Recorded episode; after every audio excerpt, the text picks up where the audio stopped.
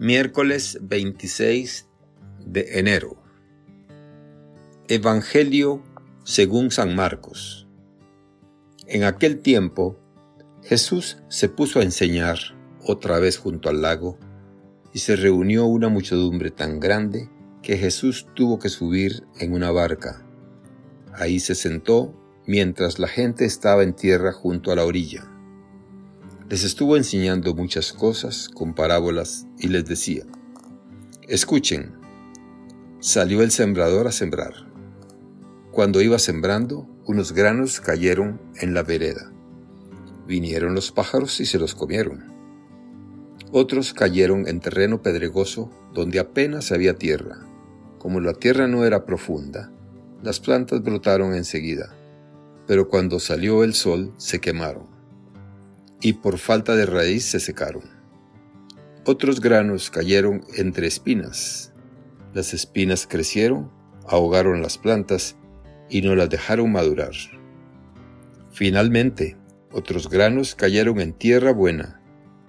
Las plantas fueron brotando y creciendo y produjeron el 30, el 60 y el ciento por uno. Y añadió Jesús, el que tenga oídos para oír, que oiga. Cuando se quedaron solos, sus acompañantes y los doce le preguntaron qué quería decir la parábola. Entonces Jesús les dijo, A ustedes se les ha confiado el secreto del reino de Dios. En cambio, a los que están fuera, todo les queda oscuro. Así por más que miren, no verán. Por más que oigan, no entenderán, a menos que se arrepientan y sean perdonados y les dijo a continuación, si no entienden esta parábola, ¿cómo van a comprender todas las demás? El sembrador siembra la palabra. Los granos de la vereda son aquellos en quienes se siembra la palabra, pero cuando la acaban de escuchar, viene Satanás y se lleva la palabra sembrada en ellos. Los que, los que reciben la semilla en terreno pedregoso son los que al escuchar la palabra de momento la reciben con alegría, pero no tienen raíces, son inconstantes. Y en cuanto surge un problema o una contrariedad por causa de la palabra, se dan por vencidos. Los que reciben la semilla entre espinas son los que escuchan la palabra, pero por las preocupaciones de la vida, las seducciones de las riquezas y el deseo de todo lo demás que los invade, ahogan la palabra y la hacen estéril. Por fin, los que reciben la semilla en tierra buena son aquellos que escuchan la palabra, la aceptan y dan una cosecha, unos de treinta y otros de setenta y otros de ciento por uno. Palabra del Señor. Gloria a ti, Señor Jesús. Reflexión. Hermanas y hermanos, un buen maestro puede dejar marcada para siempre la vida de un discípulo o de más de uno. Pablo de Tarso fue, sin duda, un personaje excepcional, pero algunos de sus discípulos, crecidos a su sombra, han contribuido a honrar la memoria del Maestro. Eso ocurre con Timoteo y con Tito. Efectivamente, Después de la fiesta de la conversión de San Pablo, hoy celebramos la fiesta de los santos Timoteo y Tito. Los dos eran originarios de aquellos territorios helenistas que hoy ocupa la actual Turquía. Los dos siguieron a Pablo compartiendo la misma fe, el mismo entusiasmo y las mismas dificultades en la misión. Los dos recibieron de él el encargo de guiar a las jóvenes comunidades cristianas que iban surgiendo a su paso. A los dos añora cuando están lejos. A los dos envía sendos mensajes llenos de afecto y de sabiduría. A Tito le exhorta a predicar el Evangelio. Cuanto a ti, habla lo que es conforme a la santa doctrinada. Lo doctrinal siempre está presente en las cartas de San Pablo. En esta que dirige a Timoteo, todas sus expresiones doctrinales están matizadas por su corazón, por el gran cariño que le tiene. Sin cesar hago memoria de ti en mis oraciones noche y día, deseoso de verte, acordándome de tus lágrimas, para llenarme de gozo.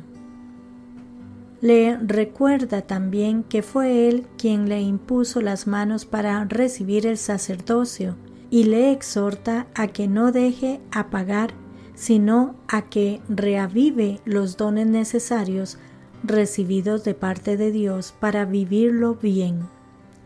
Entre otros dones, le regaló un espíritu de fortaleza, de amor y de templanza, para que no viva atemorizado y con miedo apoyándose en el poder recibido de Dios, no tiene que avergonzarse ni de Pablo, ni, por supuesto, del Señor Jesús. Y predicar el Evangelio, la mejor noticia que puede ofrecer a sus destinatarios. Conectando estas palabras de Pablo dirigidas a Timoteo con la parábola del sembrador del Evangelio de hoy, vemos que la vida real de los sembradores del Evangelio es más dura que la de los sembradores de la semilla. Por sembrar el Evangelio, San Pablo está encarcelado y recuerda a Timoteo que tiene que soportar los trabajos por causa del Evangelio. Pero ellos vivieron con entusiasmo su labor de sembradores de la buena noticia por la gracia que nos fue dada desde la eternidad en Cristo Jesús. No pueden callarse, tienen que seguir predicando, les suceda lo que les suceda, no solo porque Jesús se lo ha pedido, sino porque es la mejor noticia que se puede ofrecer a cualquier persona para que viva su vida con gozo, con sentido, con esperanza. Pero la parábola del sembrador que hemos escuchado insiste más en los que reciben la semilla sembrada. De ellos va a depender principalmente que dé frutos y no quede estéril. Esa es nuestra tarea, hacer germinar en nosotros el recibido regalo del Evangelio. Dios es generoso a la hora de esparcir la semilla nosotros somos el terreno sobre el cual cae esa semilla. La semilla hace referencia a la palabra de Dios. El sembrador es el que siembra la palabra. El reino de Dios comienza con la predicación de la palabra y por eso debemos confiar en la predicación de la palabra más que en cualquier otra cosa.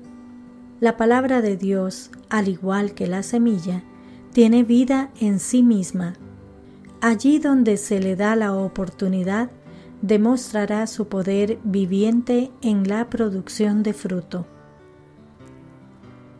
La parábola nos invita a examinar cómo está nuestro corazón para acoger la palabra de Dios, cuánta disposición hay en nosotros para dejar que esa palabra germine en nuestro interior y produzca frutos, cuántos peligros nos acechan para que esa palabra quede infecunda y muera. Que el Señor nos conceda la gracia de ser tierra buena, fértil, para que su palabra produzca frutos abundantes. Que Dios les bendiga y les proteja.